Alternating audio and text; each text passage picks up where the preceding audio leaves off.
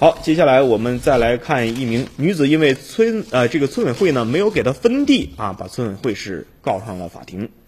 户籍还在本村的败嫁女是否能获得村里的分地资格？这是曾丽萍过去两年遇到的困扰。曾丽萍是江西万载县的村民，二零一五年呢与另外一个村的村民结婚了。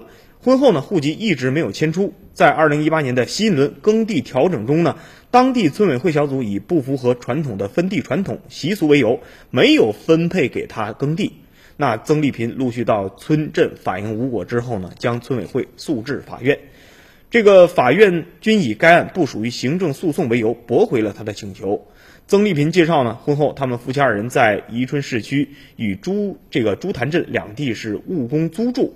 为方便赡养赡养父母呢，曾丽萍的户口一直就没有迁出啊，因为她的父母一直留在当时出生的这个小村子里。曾丽萍的两个孩子呢，分别于一六年和一七年出生，户籍跟着他，也就是说，曾丽萍的两个孩子的户口呢，和他一样，还是留在他的这个户籍原所在地啊，常年在家照顾两个孩子。这个曾丽萍呢，正还没有正式的出去工作啊。一八年的五月呢，这个万载县朱潭镇后这个。曾家呢组增增加组将祖上的这个耕地重新是调整分配了，也是村里啊把这个土地又按照自己常住人口的人头又重新分配了一次。那么讨论这些调整耕地事宜的时候呢，以不符合农村分地传统习俗为由，就没有给他们这个母子三人地。然后呢，这个村小组组长也说了啊，不只是他一家出现了这种情况，并没有针对性，而是呢。全组都是这样制定的，这种分耕地的这种规则、规则、规矩。